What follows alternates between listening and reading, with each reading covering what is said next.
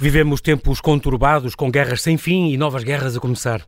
Filipe Arnaud Moreira, Major-General desde 2010, foi chefe de gabinete do Ministro da Defesa Nacional, foi Subdiretor-Geral de Política de Defesa Nacional e Diretor de Comunicações e Sistemas de Informação do Exército e Intelligence Officer da NATO. É professor de Geopolítica e Geoestratégia e, como comentador, é presença habitual nos mídia. É o caso do programa O Domínio da Guerra, onde todas as sextas, pelas nove e meia da manhã, aqui na Rádio Observador, faz com Maria João Simões um ponto da situação semanal sobre as guerras a decorrer no mundo acaba de lançar este livro O Domínio do Poder, onde se propõe compreender as causas e os interesses da geopolítica mundial e explicar de forma muito simples este mundo imprevisível, perigoso e complexo em que vivemos.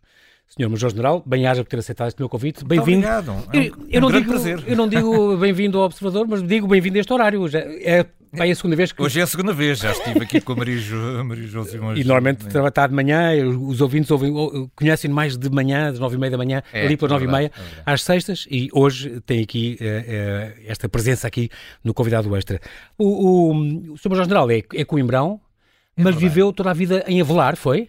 Sim, eu até aos 15 anos. A, a- a minha história de vida é muito interessante porque eu ganhei a independência muito cedo. Aprendi a viver sozinho muito cedo. Isso, tinha 14, 15 anos quando foi para, É para Coimbra para o Liceu. Eu tinha 15 anos quando acabou, digamos, o meu ciclo no Colégio Infante Sagres, no Avelar, Isto- onde estudei. Isto é ali perto de Ancião, não é? Pé de Ancião, é assim, exatamente. região de É Leiria, é oeste. Uhum. Entre Tomar, entre Tomar e Coimbra, na estrada entre Tomar e Coimbra. Eh, O colégio só tinha até ao antigo quinto ano. E, portanto, o sexto e o sétimo ano nono tinha ano. que ser feito no liceu em Era o Coimbra. ciclo, chamado que- o ciclo Era- complementar, é do meu tempo também. E, portanto, tive que ir para Coimbra. Tive que ir para Coimbra sozinho. Sozinho. Viver Portanto, os sozinho meus para, pais. para o Infante Sagres. Ma- Mas, eh, como é que se instalou lá? Tinha lá a família? Algum... Não, não, não. Foi alu- alugámos um. Os meus pais alugaram um quarto e lá fui eu disparado. Mas há aqui um, há aqui um pormenor delicioso nisto. É que eu não fui num ano qualquer. Eu fui em plena revolução. Estás a falar em 74, 74, 75. os saneamentos nas escolas, as RGAs, Uma coisa a confusão. incrível. Portanto, eu aterrei sozinho, sozinho, entregue a mim próprio. cidade dos estudantes? Na, na cidade dos estudantes, em pleno fervor revolucionário. Isto foi uma experiência absolutamente extraordinária. Mas foi uma, uma experiência também eh, gira, quer dizer, aquilo estava muita agitação, mas nunca, nunca teve medo, nem se sentiu assim entalado, Não, qualquer eu- coisa, não? Há, há- há uma coisa, eu sinto Era um muito... bocado cenário de guerra às vezes, no meu liceu era, aqui em Lisboa, entre coisa, partidos opostos, às vezes era correntes e era, era pancadaria e Ah, tal. eh, o- Vivia-se um ambiente, aliás, bastante bizarro em Coimbra, porque os liceus eram de natureza política conservadora, Ok. enquanto que a universidade era revolucionária. E, Exato. portanto, neste, várias Desta- vezes... Desta eh, dicotomia. Várias vezes alunos da universidade tentaram invadir o liceu e os liceus barricaram-se para evitar a entrada dos Exatamente. revolucionários da universidade. Alguma Foi- agitação. Foi, foi, Daí o foi seu gosto pelos conflitos. Sim, sim, já veio daí, já veio daí. Entrou então para a Academia Militar e depois tirou duas licenciaturas, que era de Ciências Sociomilitares, transmissões concretamente, quer depois foi para a minha escola, para o técnico, a estudar Engenharia Eletrotécnica e Computadores.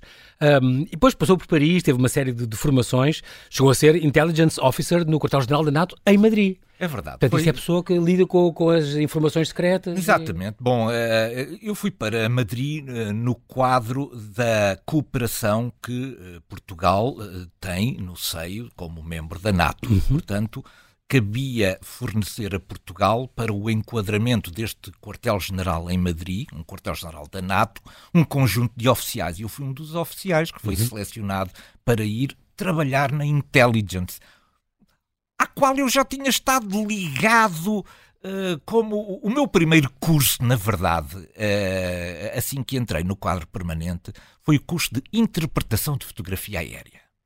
Portanto, já era um curso que era promovido pelas- pela, pela- pela Divisão de Informações do Estado-Maior do Exército para, uh, para uh, Que já o habituar, para essas.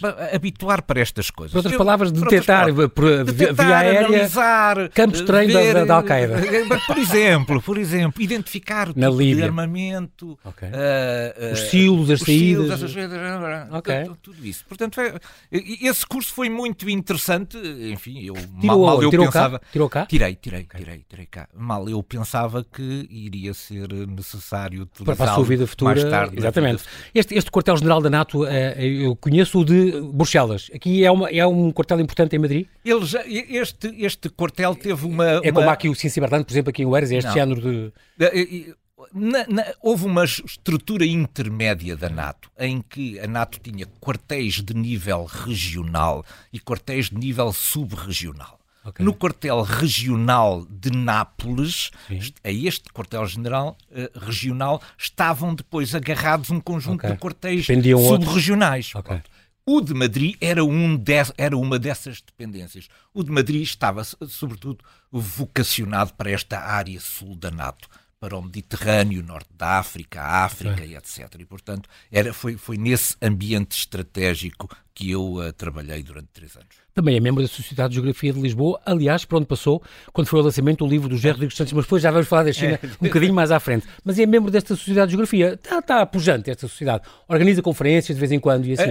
eu só ouço falar dela quando é os lançamentos do José Rodrigues Santos, agora foi um. Sim, sim é verdade, tempo. é verdade, é verdade. A Sociedade de Geografia de Lisboa é pouco conhecida dos lisboetas. E tem uma bela coleção, muito, tem uma sala linda, linda além disso. É, é, é, pode, é pode, pode, pode visitar-se, eh, tem um museu associado, tem uma coleção bibliográfica muito interessante e, sobretudo, produz um número de palestras assinalável. Há dias em que há quase três. Uh, havia Oradores. dias em que era okay. difícil Isso. em encontrar uh, salas livres para tantas conferências. Boa. E, portanto, eu aproveito para convidar os lisboetas a passarem claro. pela Sociedade vale de Geografia de Lisboa. As entradas são, são, gratuitas e todos os oradores são sempre pessoas e, muito selecionadas. E é lá que se conserva o espólio do, do, do Roberto, do Hermesino Capel, do Roberto Ivans sim, sim, e né, todos esses exploradores. Sim, sim, sim, Isso é uma coisa curiosa, um dia tenho que fazer um programa é, também sobre isso. isso é, é, e depois, é, é, um, é, um, lugar central, não é? Exatamente, ali ao perto do Coliseu, do Politeama, da, exatamente, da de Independência. Exatamente, portanto é um, também, muito fácil. Não posso deixar de falar que, que com a sua presença muito frequente na, para comentar exatamente as guerras, os conflitos uh, nos mídias, também já lhe aconteceu uma vez que quase que teve que fazer de José Rodrigues Santos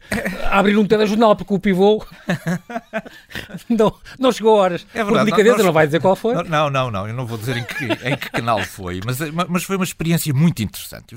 Bom, há, há aqui um, há uma parte pessoal que é importante aqui. Eu sou uma pessoa com uma elevada confiança em si próprio.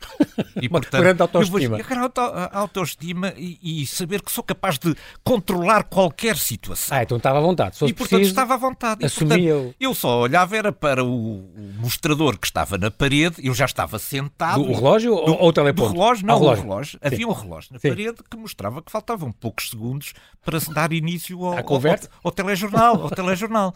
E eu que, enfim, já tinha já ganho uma, uma, grande, uma, uma, grande experiência de me sentar ali naquele lugar tantas vezes, também já sabia onde estava a girafa com o ponto e aquelas coisas todas e já lá estava o texto de abertura. Boa tarde, bem-vindo. Portanto, eu já estava preparado para dizer... Arrancar muito... o telejornal? Arrancar o telejornal também. Mas não, à bom. última da hora chegou o pivô e ninguém deu conta de que tinha havido... Mas eu já estava atrás. preparado, já estava Só preparado. Quando, quando viram a soar e a já estava, já estava preparado para avançar para, para, ali para, avançar para ali fora. Um, a propósito de, também agora ainda antes de, de, entrarmos então neste tema duro de, das guerras e dos conflitos, um, há uma parcela muito curiosa uh, também da sua vida que tem a ver com a Quinta dos Arnaud. Portanto, estamos a falar de uma quinta que é aqui perto da Ruta dos Vinhos, é, aqui a menos de 50 km, uh, que comprou há, há, há, uns anos, a sua família, que há uns 6, 7 anos, Sim. e um, onde está a nascer um jardim botânico. É, essa é a minha paixão, essa é, é uma paixão um bocadinho desconhecida. Já plantou centenas de, de, árvores exóticas? Sim, de... Eu já plantei 602 árvores lá. Mas, Mas... vai buscar de, a Tasmânia e manda vir de, de, sítios todos sim, do mundo? Sim, sim, porque eu já esgotei o repertório das, daquelas que existiam à venda. Das autóctones e locais. e, e, e, locais. E, portanto, eu neste momento, uh, hoje plantei um ficus bengalensis da, Índia, da Índia. Da Índia, um ficus bengalensis, Mas que é uma árvore enorme. Tem... E vi-me aflito para. Ah, e, e, conto é muito rapidamente dizer, essa história, porque tem... essa história é giríssima. Hoje... E, vai pôr lá alguma coisa para as pessoas poderem guiar sim, e. Sim, era giro para sim, sim. informação. Sim. Eu, eu, hoje, quando, quando saí do domínio da guerra e cheguei a casa, do tocaram podcast à, do podcast da manhã, tocaram à campainha da, da porta lá de baixo e era um senhor a dizer: olhe, há aqui um, tenho aqui uma encomenda para lhe entregar, parece que é uma árvore, que vinha embrulhado, parece que é uma árvore, mas isto não cabe no elevador. Eu disse, oh meu Deus. Era um ficus já... Era o ficus bengalensis. O ficus bengalensis é uma árvore enormíssima. É daquelas árvores onde, a certa altura, com os anos, a partir dos ramos, nascem, nascem raízes que se transformam troncos, em, em E tem umas troncos. raízes gigantes que vão, vão ocupando... Eu encomendámos uma coisa dessas. e então chegou hoje e o homem disse, mas isto não cabe no elevador. Eu disse, pá, então temos que levar isto para a garagem a ver se conseguimos ainda meter no carro. E foi uma aventura meter no carro e, sobretudo, conduzir o carro. Parecia que íamos ah, numa selva na Índia até chegar à Ruda dos Vinhos. Estamos aqui a falar agora deste, deste seu livro, O Domínio do Poder. Há uma coisa que lhe tenho que dizer já, isto é uma edição Planeta, e gosto muito, está, está muito bem ilustrado, com mapas e esquemas quando é preciso, e gráficos. Um, gostei muito de uma coisa em particular, que é este glossário final. É verdade. Isto é uma coisa muito bem feita e muito útil. A gente vê esta parte final que tem explica a diferença entre conflito, guerra, uh, o que é que é um espaço vital, uh, uh, geoestratégia, doutrina Truman, por exemplo. Eu gostei de saber isto e aprender muito, aprendi muita coisa com isto. Doutrina da soberania limitada, teoria do dominó, a política da boa vizinhança, os bens comuns globais, isto é muito importante. Vamos falar disso. Os bens comuns, a escatologia, os refugiados. Há imensos temas que, de facto, há muitos problemas às vezes com a linguagem. Se a pessoa não sabe é. bem o que, é que está a dizer, é. E, pode... esta, esta parte resultou. Quase começámos Já depois. E, e, quem não tenha tempo para ler o livro, se, se, ler o glossário, já fica a saber muito de relações internacionais. É verdade. Mas isto resultou do facto de eu não fazer muitas citações disto. Isto é, eu ao fim de dar sete anos esta Aulas, matéria. Exatamente também já tenho o meu entendimento sobre o que é cada uma destas coisas e o conceito e, sobretudo, a arrumação. Porque o que acontece quando nós pegamos conceitos vindo de várias entidades é que eles depois não se articulam uns com os outros. Uhum. Dentro da mesma obra, não é? Porque Exatamente. nós vêm de vários autores. Aqui, como a, a grande maioria dos conceitos fui eu que os produzi, todos eles fazem sentido Exatamente. e têm o seu espaço próprio. E, portanto, chamou-me chamou a atenção, à medida que eu ia escrevendo, talvez seja interessante no final puxar para o final todos estes conceitos que eu fui, assim. definições que foram aparecendo ao longo do livro uhum. e que constituem uma referência muito rápida para quem tenha enfim, dúvidas sobre Exatamente. significados, teorias. Isso é bem etc, feito, que eu gosto deste no, este índice muito claro. No, que, que, que, houve, enfim, nos comentários. E, e, é muito claro neste seu índice também, onde tem as coisas muito bem arrumadas da China, o que é que é a China, o, o Médio Oriente, por aí fora, vai as, as guerras que, vêm, que têm havido, e depois a importância das, das instituições. Uh, isso é muito curioso, porque realmente este mundo hoje em dia está muito complexo, é muito imprevisível, nos últimos anos, como a gente uh, tem, tem visto. Fala também de um, de um pormenor engraçado, e é por isso que eu gostava de começar, aliás, esta questão das da, da, organizações internacionais, como por exemplo a ONU, que cada vez é, parece que é menos relevante e de facto tem, tem acontecido. Agora estou a pensar nesta, nesta, nesta digamos assim, este incidente com, com o António Guterres, por causa daquelas Sim, declarações que, que, que, que, ele disse e que não caiu bem ali na, quando ele falou no Conselho de Segurança, de, de 24 de outubro, e o Israel apelou, o embaixador de Israel apelou rapidamente à sua substituição e tal, um, quando ele lembrou que este conflito que está agora uh, a acontecer já é uma coisa que resulta, não vem do nada, e que nasce realmente esta ocupação com décadas, eh, quase 60 anos de, ocupação, que não é uma coisa inocente, não é? Sim, eu... eu Caiu mal. Uh, eu, uh, eu distingo aqui, uma das distinções que eu procuro aqui fazer é uma distinção entre conflito e guerra. E conflito e guerra não são a mesma coisa, se bem que a guerra é um tipo particular de conflito. Uhum. Os conflitos normalmente são de natureza mais setorial. Eu posso ter um conflito económico, um conflito diplomático, um conflito político, um, enfim. Sim. São tudo questões que eu depois posso, eh, à, à mesa das negociações, resolver. Resolver. Claro. A fazer trocas de favores, cedências, eu cedo aqui, tu cedes diplomaticamente, ali, portanto, claro. diplomaticamente chegarmos Encontrar a um ali um consenso, claro. Estes conflitos é uma forma que as nações têm, sobretudo de demonstrar a sua insatisfação perante um determinado Estado. Que é normal coisas, acontecer. Que é absolutamente óbvio, normal. Claro. E, portanto, esta é a forma institucional que tem o conflito, antecedido da crise, é crise, conflito e guerra, o, o, o, conflito tem este propósito, é sinalizar um desconforto para os outros atores, a dizer, aqui esta coisa precisa ser resolvida. Exatamente, temos que resolver isto. Temos que encontrar... Para não escalar... Para não escalar para a guerra. A guerra é diferente do conflito, porque a guerra já não é setorial, a guerra é sempre global. Isto é, são todas as formas de violência que eu posso exercer sobre o adversário para o obrigar, o obrigar a obedecer à minha vontade. E, portanto, a guerra é diferente do conflito. Mesmo Porque que não, não seja ações, por exemplo, a Guerra Fria. Não houve aí, aí um ataque direto, digamos assim, mas, eh, mas, mas há ali um equilíbrio de forças. Utilizaram-se todas as formas de poder disponíveis, com exceção do embate direto entre as duas Pronto. superpotências. Por exemplo, sanções. Uh, e a, utilização de outras guerras regionais, locais. Eu, aliás, passo em, em revista tudo o que se passou durante a Guerra Fria Exatamente. na Europa, então. na Ásia, uhum. na América, etc., para ver como as duas superpotências, incapacitadas por uma certa equivalência do seu poder militar, de poderem desenvolver ações entre si, utilizaram esta, este pano de fundo para irem conseguindo ganhos, alguns mais táticos, outros Sim. de natureza mais estratégica, aqui e ali utilizando outros atores que evitassem, portanto, o conflito Direto, entre, os dois, entre os dois grandes Mas, de facto, atores. isso é uma coisa muito importante, a questão de ser não ser setorial, mas ser, eu pensava que ia dizer a nível nacional entre países, mas não, é que é mesmo global. Hoje em dia, qualquer guerra na Ucrânia afeta, por exemplo, o preço do pão aqui em Portugal. Estamos a milhares de quilómetros deles, Sim, embora seja aqui na Europa. Não é? Sim. Um, um dos, Todo mundo é afetado. Um dos capítulos que eu peço sempre às, às pessoas, se não tiverem tempo para ler, leiam o capítulo 8, que é globalização e desglobalização. Porque é neste capítulo que eu explico como é que o Ocidente foi perdendo poder através de uma manobra absolutamente errada do ponto de vista estratégico. Eu explico aqui muito rapidamente. Sim, sim. Que é esta. Nós pensamos que através da globalização o que estávamos a fazer era a deslocar exclusivamente uma parte da cadeia de valor, a que tinha menos significado no valor acrescentado, que eram as fábricas. Nós vamos enviar as fábricas porque as Exatamente. fábricas não são valor acrescentado, não é? Produzem os, os, os ganhos nas Exatamente. fábricas são muito pequenos. Onde é que nós ganhamos valor? É depois no marketing, nas, na, na, na, na, venda, na comercialização, na distribuição. Estamos a pagar é, esse preço, é já sei onde é que quer chegar, obviamente. ganhamos dinheiro, aí ganhamos dinheiro. Ah. Simplesmente, onde é que o cálculo saiu errado nisto? É que nós começámos por enviar as, as primeiras fábricas, mas depois tivemos que enviar os engenheiros. E quando passámos a enviar, a enviar os engenheiros, acabámos por enviar o conhecimento. Isto é, a certa altura, os tigres asiáticos não dispunham apenas das fábricas, dispunham de tudo o que era necessário para fazerem eles próprios os Exatamente. seus produtos e concorrerem com o Ocidente. Ora, este, esta e, a, manobra, a, globalização foi, do ponto de vista ocidental, trágico para o Ocidente neste sentido, porque nós transferimos, não fábricas, transferimos poder. Transferimos poder. Ora, o poder é uma coisa que ninguém deita fora, que toda a gente sabe reciclar e sabe utilizar. E o Eu que fizeram reciclar essas... é muito bom.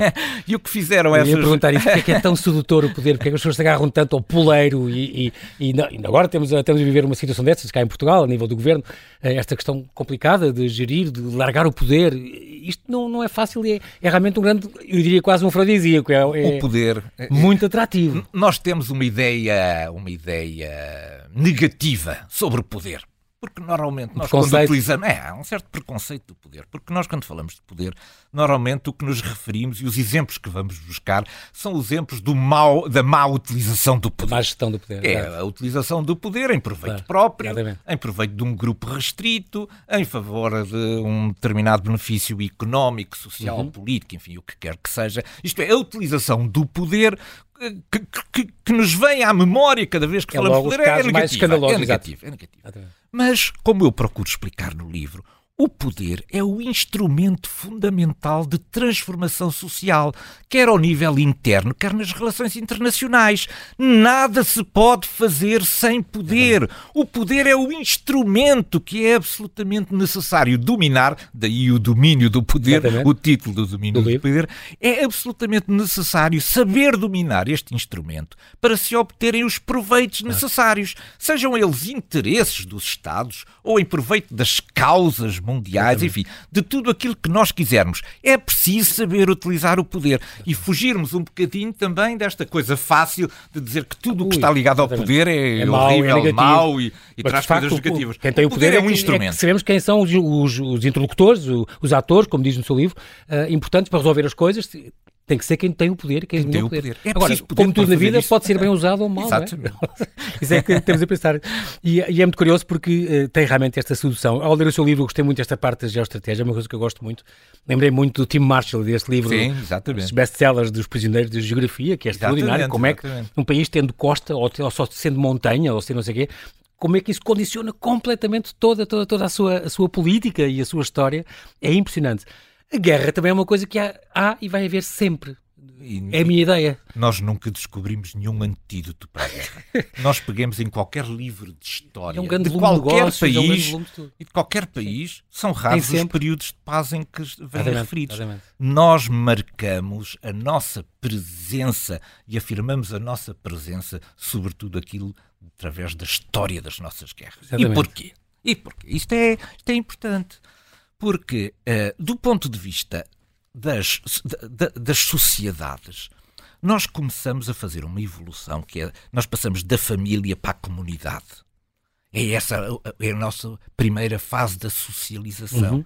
Depois passamos da comunidade para as nações. As nações são as grandes comunidades de valores. Uhum. E depois passamos das nações para as pátrias, na altura em que as nações querem afirmar a sua independência perante os outros e só o vão fazer através da utilização do poder, nomeadamente do poder de natureza militar. E é aí que surgem os heróis. E quando surgem os heróis, isto é, pessoas que deram a sua vida por causa do sentimento da nação, uhum. Começam a nascer as pátrias. As pátrias são as nações que têm uma história com heróis pessoas que sentiram que para defender a comunidade e os seus valores era isso era tão importante que elas não se importavam de é dar o contributo de perder a sua vida. Exatamente, exatamente. E portanto este é um aspecto é muito heróis. importante de, de, de, perceber onde é que estão as pátrias, as nações. Ah, e depois esta última realidade que é os Estados. Os Estados é uma, é, é uma ficção, um Estado é uma ficção, não é uma nação. São poucos os Estados uhum. que têm uma origem de natureza nacional, mas os Estados são necessários por causa da diversidade. Pode haver várias nações dentro do mesmo Exatamente, Estado. Como Espanha, por exemplo. Ou, ou, ou, pode haver eh, nações repartidas por vários Estados. O caso dos curdos, por exemplo. Exatamente. Estão repartidos por... Sr. Major-General Filipe Arnaud Moreira, nós temos que fazer aqui um brevíssimo intervalo e já voltamos à conversa. Até já. Até já.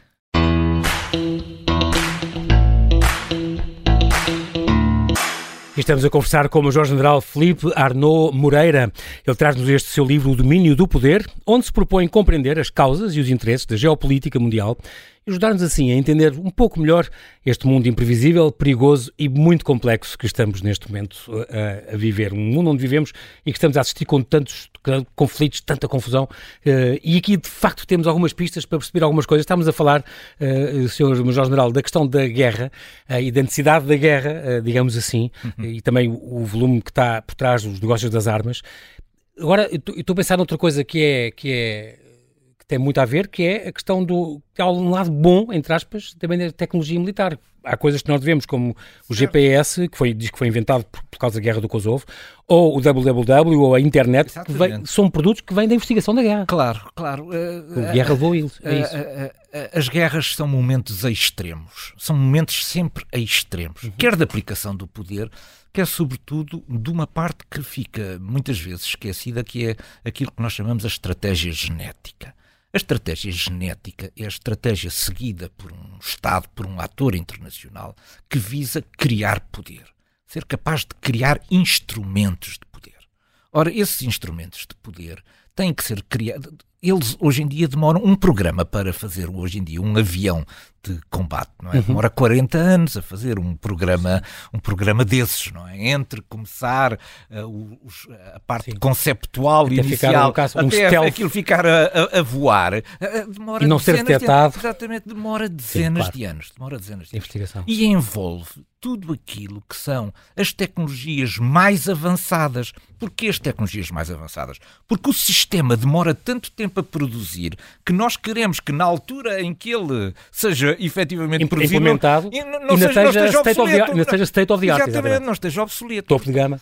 Ou seja, os países dirigem para o seu esforço militar toda aquela atenção, tudo aquilo que é a, seu, a sua capacidade tecnológica de ponta para Sim. obter estas capacidades e conseguir produzi-las e ao fim destes anos claro. todos elas continuarem a ser úteis. Ora, o que acontece?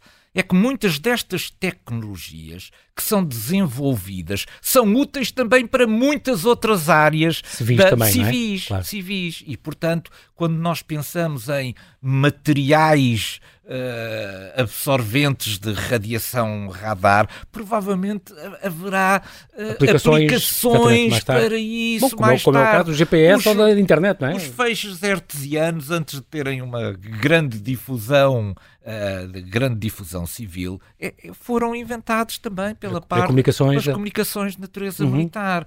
A internet veio para a vida civil depois de ter O World Wide Web nasceu também disso, depois exatamente. De, de, ter nascido em ambiente científico-militar. E, portanto, é, é, é, por estas razões que muitas daquelas tecnologias que são desenvolvidas especificamente para serem empregos na área militar acabam depois, depois por reverter sim, para usos de natureza civil. Viu este filme Oppenheimer? Claro que viu.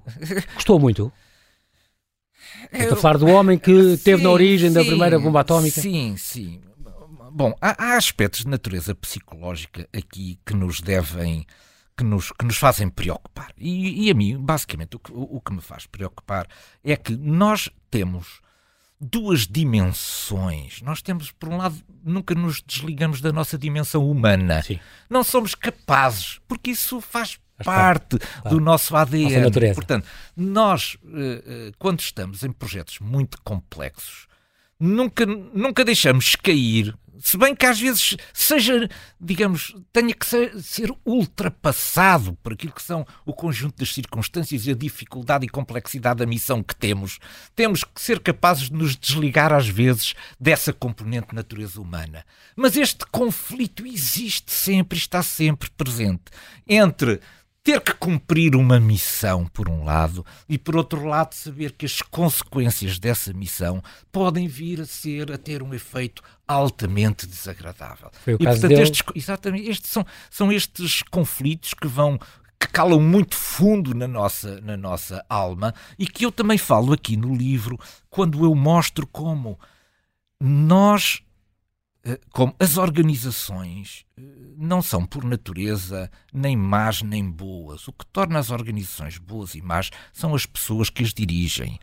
E, portanto, é, nós acabamos por transportar para o mundo das organizações tudo aquilo que são as nossas qualidades e os nossos defeitos. E, portanto, como não há organizações sem seres humanos, não há uh, líderes sem haver liderados, a influência daquilo que são as nossas, a nossa personalidade, aquilo que é a nossa capacidade, a nossa verticalidade e também como faz parte da sua pergunta, a nossa humanidade uhum. tem que estar presentes também nas instituições que lideramos. Este, este seu livro, uh, eu diria que está entre aspas, eh, desatualizado, porque quando o escreveu e quando saiu, não é? Já sabe o que é que eu estou a falar.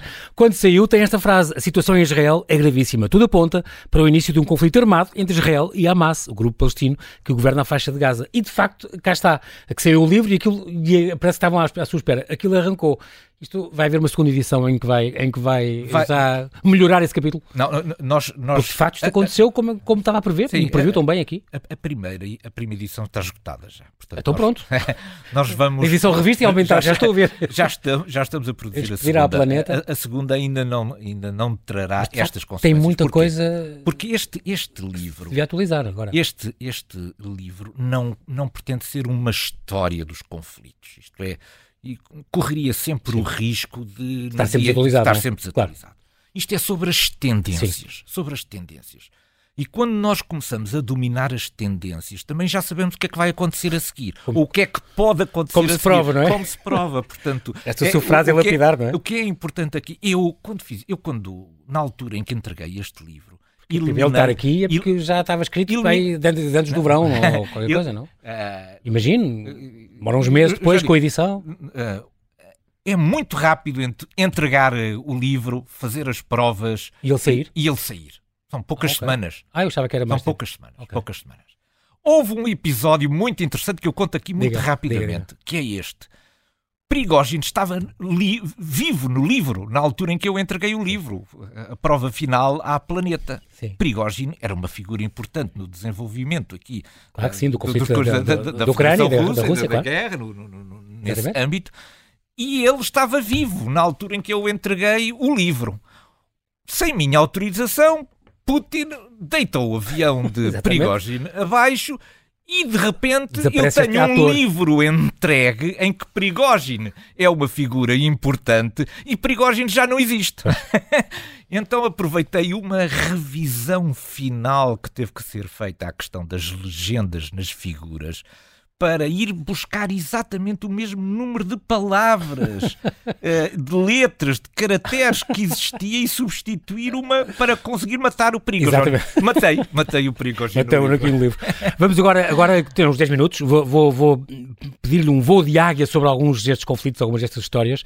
Uma coisa, falámos há bocadinho e, e, e acabou de, de, de, mencionar, nós falámos do Guterres, do António Guterres, eh, que nesta reunião do Conselho de Segurança disse então esta coisa, que os palestinos estavam sujeitos, isto não vem do nada, estes ataques, estavam sujeitos a isto. Houve então, como falámos, o embaixador um, na ONU, um, o Gilad Erdan, de, de, de, Israel, disse que ele devia ser demitido imediatamente. E estas, a minha pergunta é: isto não diminui um bocadinho a, a importância ou o poder que poderiam ter estas organizações internacionais?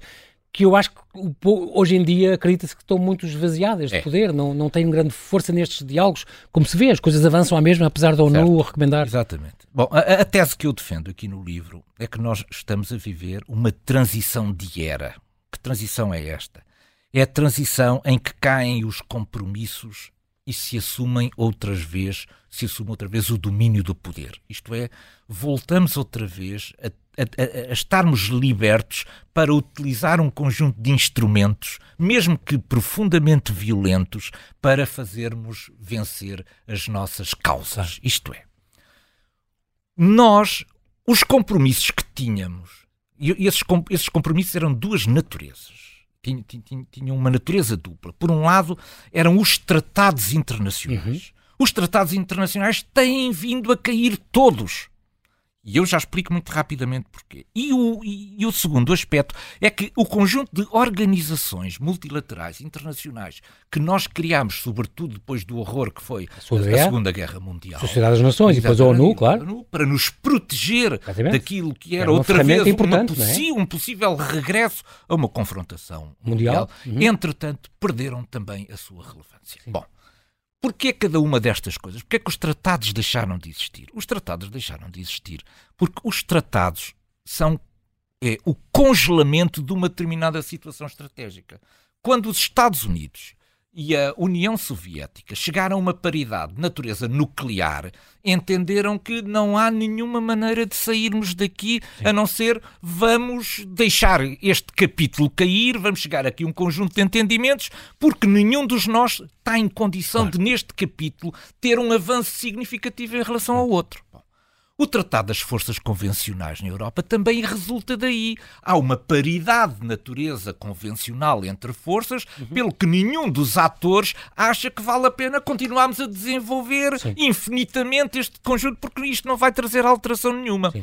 Ou seja, foi a paridade, foi a paridade, o é termos atingido a paridade que ligou, que, que obrigou que levou, a cair um bocadinho a tratados. A partir do momento em que surgem novos atores, sei lá, a China, a China, tem uma apetência nuclear grande hoje em dia. Ora, os Estados Unidos e a Rússia não se vão autolimitar agora por tratados do ponto de vista nuclear. Quando há um novo ator Exatamente. que não está contido nos, nos tratados prévios, prévios e que está a crescer. É por isso que estão a, a cair outra vez todos Sim. estes tratados.